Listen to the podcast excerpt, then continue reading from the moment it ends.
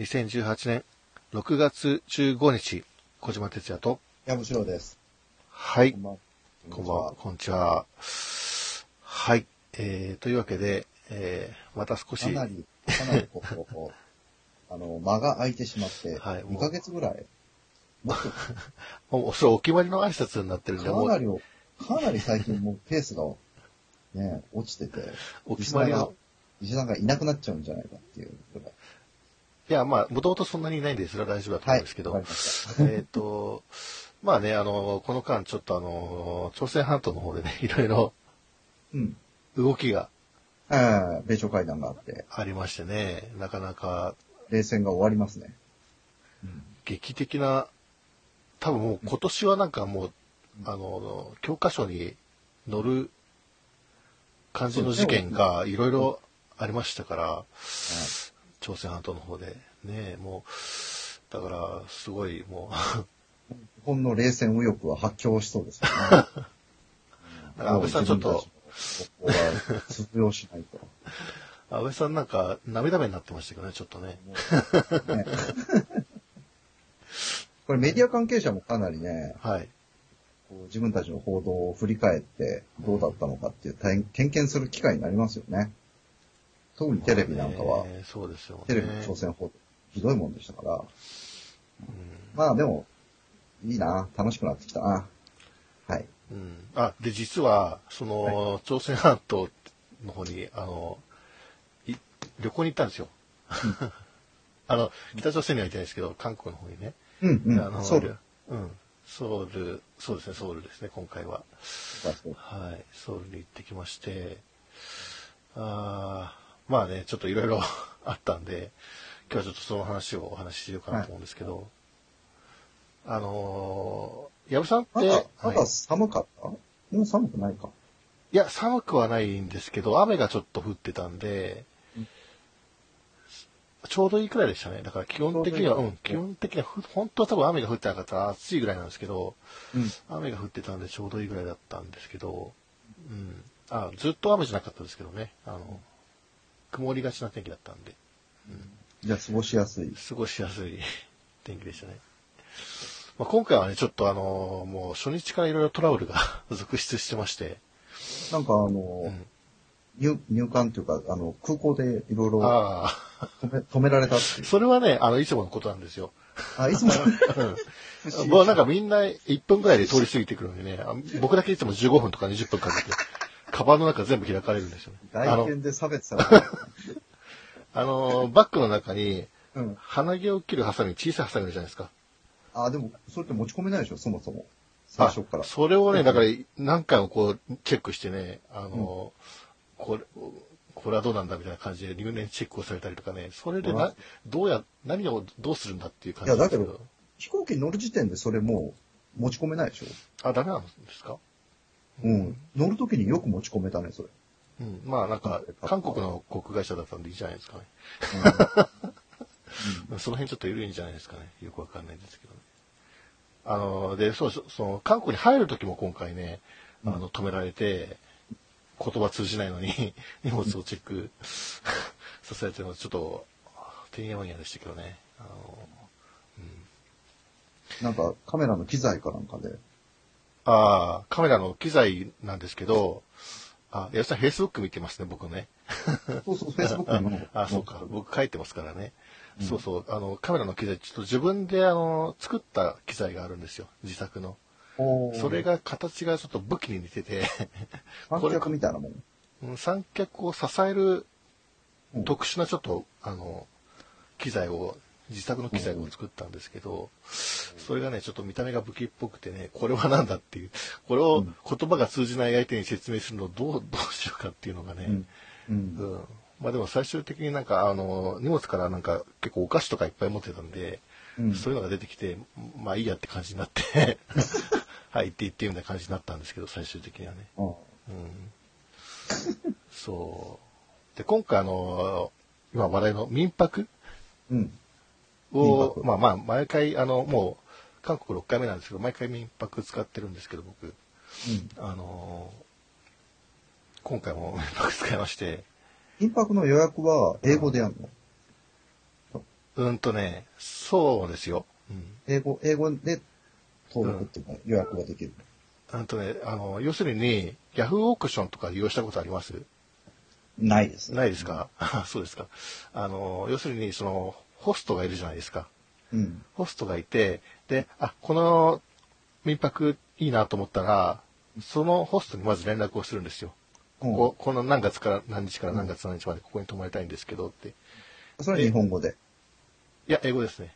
それは英語英で。語ですね。あの、僕、だから翻訳サイト使いますよ、もちろん。Google 先生で。うん。英語で。英語でやると、返事が返ってきて、あ、いいですよって。まあ大体断られる、その段階で断られることはないって,、っていうのは、あの、僕あの、何回か利用してるんで、ああの、ああ、実績がある。評価が高ければ、あの、うんうん大体 OK なんですよね。評価が信用うん信用があるそうそうそうそうそう。うん信用が低いと断られることもあるんですけど、だこれが普通のホテルとかとは違うところなんですね。あのど、使いたくても断られることがあり得るっていうことが、うん、まあそこはちょっと、あの、特殊なところなんですけど、まあそこで英語で連絡をしていいよって、まあ、帰ってきたんで、あ、じゃあお願いしますって言って、うん。で、あの、まあ何日か前に連絡して、あの、そこの日に行きますんでって言って、連絡して、まあ何回かこうやり取りをするんですね。うん。うん。うん、で、当日、あの、まあ、いろんな人がいるんですけど、まあ、駅まで迎えに来てくれる人もいるし、まあ、そこまではしないっていう人もいるし、あと、荷物を持ってくれる人もいるし、いろいろな、いろんなパターンのホストがいるんですけど、うん。うん、まあ、今回はその、駅までは迎えに来れないっていうのは、その人ちょっとしお仕事で、うん。あ、の、そ、そこにいなかったもんですから、うんあの、お迎えには来なかったんですけど、でもまあ僕も6回目なんで、大体地図を見ながら行けばたどり着けるだろうっていうことで、歩いてたんですよ。うん。うん。本でっていう街なんですけどね、まあ、日本であ、行きます本でね。一番おしゃれな、ヒップな街だね。渋谷みたいなところですよね。うん。うん、で、そこを歩いてたら、あの、いきなり声をかけられて、あの、日本語ですいませんって言ってて声かけられたんですよ。うん。で、自分今韓国にいるじゃないですか。うん。ですいませんって流暢な日本語で聞こえてくるんですよ。え、僕のことかな？でも、いや、そんなはずないよ。だって韓国に知り合いいないし、誰かなと思って、はっと振り返ったら、あの、韓国の警察の人 だったんですよ。おうおううん。で、職質。職質ですね。海海外で職質ですよ。も海外で職質されちゃう。ういや、日本不、審者だ 日本では何度も経験ありますけど、海外で、海外で職質ってちょっと焦りません？なんか、焦るよ。焦りますよね。でも日本語がすごい、あの、流暢な体日本語で型で。差別されてるよね。体型かな？服装かいや、なあメガネかな。メガネ髪型とメガネ。髪型全部じゃないですか、だったら。全部じゃないですか。まあまあ、そういうその、不審者的なオーラを放って歩いてるもんですから、まあそういう警察にも声をかけられるのも、まあ、致し方ないなという感じで、まあ、しょうがないから、まあ、あの、あ別にあの、まあ、これから、いいとは言わないけど、そうでもない感じ。うん。あーかん日本だったらね、ちょっと抵抗したかもしれないんですけど、海外で、なんか、ししかも初日で、あの、なんまあめんかどくさい、めんどくさいことになるの嫌だから、もう素直に従ってたんですね。うんだってこれから一週間、あの、韓国旅行するの初日、初日ですからね。うん。ここでなんか、警察に連れて行かれたらちょっと嫌嫌なんで、まあ素直に話を聞くことにしたんですよ。うんうん。で、今からどこ行くのって言うから、あの、ちょっと、ゲストハウスにね、うんあの、これから、まあ、大きなあの、キャリアカートを引いてたんで、まあ見ればわかるんですけど、うんあの、ゲストハウスに行くんですって。え、ゲストハウス行くのってうんって言って、うん一緒に行こうっていう話になって。なんでって。え？いやいや、僕ら案内してあげるから、二人いたんですけど、うん。僕ら案内してあげるから、住所この辺詳しいからって言われて、あ、ゼニーかな？ゼニー、ゼニーって返しておこう。うん？どなんかちょっとお変じゃないですか、話が。うん。だけど、でも、あの、韓国の警察だし、まあ、話がこじれると嫌だから、まあ、じゃあ一緒に行きますかっていう感じで、うん。うんで、まあちょっと場所がね、分かりにくいところにあったんで、まあちょっと、あのあちょう探しながら行って、で、ここかなって、あ、と思って立ち止まったら、いや、ここじゃないよって言って、もっと向こうだよって言ったら、すごい建物の奥の方に警察入ってたんですけど、うん。そこから入れなくて、結局僕が立ち止まったところで入れる入り口だったんですけど、詳しくないじゃんかっていう。うん、で、入ってて、で、僕ね、これ、この話伏線があるんですよ、実は。うん。うん。あのね、僕あの、エアバンビで予約したじゃないですか。あ、エアビですか、うん、で予約したじゃないですか。あの韓国の人はエアバンビって言うんで僕エアバンビって言ってるんですけど、うんまあ、日本で言ったらエアビですよね。エアビで予約するときに、一番最初に行こうと思って予約してた民泊が、あの、ゲストの都合でごめんなさいって連絡来て、キャンセルになっちキゃう。ャンセルなんで？って言って、あの、実は警察に入られて、で、使えなくなっちゃったんだっていう。ああ、そりゃちょっと、アンラッキーだったねっていうことで、まあ、1ヶ月ぐらい前だったんで、まあ予約他のところに取り直して、で、エアあの、エアビからもちょっとあの、クーポンが来て、少しその、割引しますっていうクーポンが来たんで、まあ、それならいいかなんか、みたいな感じで、うん、あの、他のところ取り直したんですよ。で、行ったら警察が声かけてきたんですよ。え、何？取り締まりしてんの？うん、だから、あのやっぱり韓国でも、多分韓国ってほら、日本を見ていろいろ法律とかも決める感じなんで、今日本で結構民泊ってほら、違法民泊とかって結構騒がれてるじゃないですか。で、韓国もやっぱりそういう取り締まりをすることになったんじゃないですかね。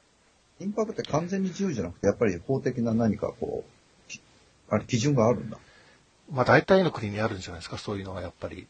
うんえーうんえ、何何？トイレがないとか？え、何？いやいや、だからその、日本だったら旅館業法とか、それをうん。規制緩和して民泊になってんじゃないの？いや、そ違いますよ。あ、だから今、ろ今日6月15日です。今日から登録していらいる人は、あの、民泊ができるようになったんですけど、それ以前はグレーゾーンだったんですよ。あ、あれグレーゾーンでやってたんだ。そうですね。あの、適法じゃないっていうか、まあ違法だったんですが、脱法、脱法的にやってたんだ。脱法じゃないですね。違法ですね、完全に。違法な 違法なんですよ、実は。の。うんん。だけど、まあ、なんていうか、こう、まあ、おめこぼしというか、あんまり厳しく取り締まれることなく。あれがなかったんだな。おーうん、いや、やろうと思えばできたんでしょうけど、あんまりやる気がなかったってことなんでしょうね。うん。国の方が。だって、ほら、観光客をこ増やさなきゃいけないっていう目標があるから、はいはい、はい。あんまりそっち厳しく取り締まっちゃうと、あの、観光客がは来れなくなっちゃうから、はい日本の政あの安倍政権としては観光客を増やしたいわけだから、そこはあんまり重点的にやっちゃうと、逆効果になっちゃうから、あまりやらなかったんじゃないですか、力入れて。なるほどね。うんうんうん、まあ、そういうこと、多分、だから韓国も似たような、まあ、規制があるはずなんですよね。うん。うん、日本の法律に倣って、グレーゾーンなんだ。うん、や、うん。うん。だ韓国は、止まれたの？止まれたのなんかそういう警察が、で、うん。その民泊に入ったら、だから、警察がもう先になんかこう、警察だみたいな感じで入ってって、うん。で写真を撮りまくってって、うん。で、僕最最終的な陳述書を書かされて、私はここでいくらを払って、この、な、何日から何日までここに泊まりますみたいな。り受けてんじゃん。書かされて、はい。うん。止まれない。いや、と泊まれなく、な泊まれないんですか？泊まれなくなるんですかって聞いたら、それ、それはないって言ってくれて、で、これを一応、ここに民泊があるってことを確認して、で、まあ、その日は、あの、お木曜日だったのかな？あの、ちょっとし、明日、あの、役所に行って、ここがちゃんと登録されてる物件かどうかを調べ、確認してるから、そのために、えー今、あ調べてるそうん、そうそうそうそうそう。うんそういうことやってたんですよね。でも、もしそれ、ホストの人が登録してなかったら、使えなくなるっていう話だから、うん大変ですよね。うん。僕僕は僕のちゃいけないね、本当。僕のせいで、みその民泊結構、だからお金かけて改装してある民泊なんですよ。うん。うん。うん、だから、それが使えなくなっても大変じゃないですか、ホストの人。いやー、これは大変なことになったなと思って、うん。で、警察が、まあ一応ひとしきり写真撮って、で帰っていったんですよ。あの、うん。うん。あの、僕はあの、韓国の法律よくわかんないんですけど、うん。で、警察に言ったら、もうあの、まあ君は別に悪くないからっていう、君はむしろあの、ちゃんと取り調べにも応じてくれて、いいこと、いいことだから、君は別に悪くないんだけどっていう話をしてくれるの。うん、じゃあまあ、いいのかなと思って。ただね、気になったのは、その警察やたら日本語が流暢なんですよ。うんうんうん。なので、陳述書を書くときにも、はい、じゃあここに振り仮名振ってって。振り仮名、うん なんでそこまで知ってんだ？え日本人なのかな？だから僕は思うんですけど、多分、日本人です。あの、韓国の警察の制服着てましたけど、うんあれは日本人ですね、どう考えても。うん。うん。あの、日本語の発音が良すぎるし、うん。あの、日本の事情について詳しすぎるんで、あの、日本、日本は民泊、あの、きまだ禁止だからっていうこととか知ってたりするんですよ。うん流暢な日本語で話す、そういうこと話すんで。まあ、あれは間違いなく日本人ですね。うん。だから、逆に韓国の警察が日本に来てる可能性はありますね。うん。交換で。うなるほどね。ん。そう、それで、あの、ゲストの、あ、じゃあホストの人に、はじ、まあ、あの、エアバンビであの、なんていうか、こうメッセージがやり取りできる機能があるんですよ。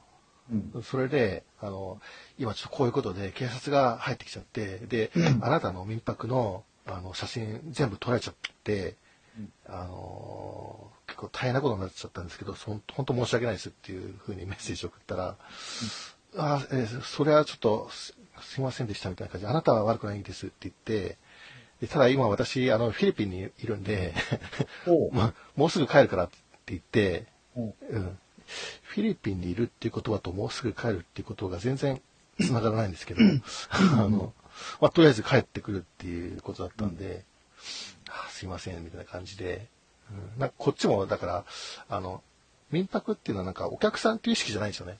僕、ん借りる方っていうのは。あの、どっちどっちかというと使わせてもらうっていううん。立場、値段も安いし、まあ僕が泊まるところはいつも安いところなんですけど、あの、うん、そういう立場だから、あの、結構申し訳ないという気持ちが強かったんですよ。うん。で、うんあのーまあだけど、あのーそのことに関しては、あのーまあ、結果的に言うと、あのまだ今でも、あの募集して、あの、ちゃんと使えてるみたいなんで、エアバーミのサイトを確認すると。だから、あの、大丈夫だったんだと思うんですけど、まあ、その時はもう気が気じゃなかったですよね。うん。うん。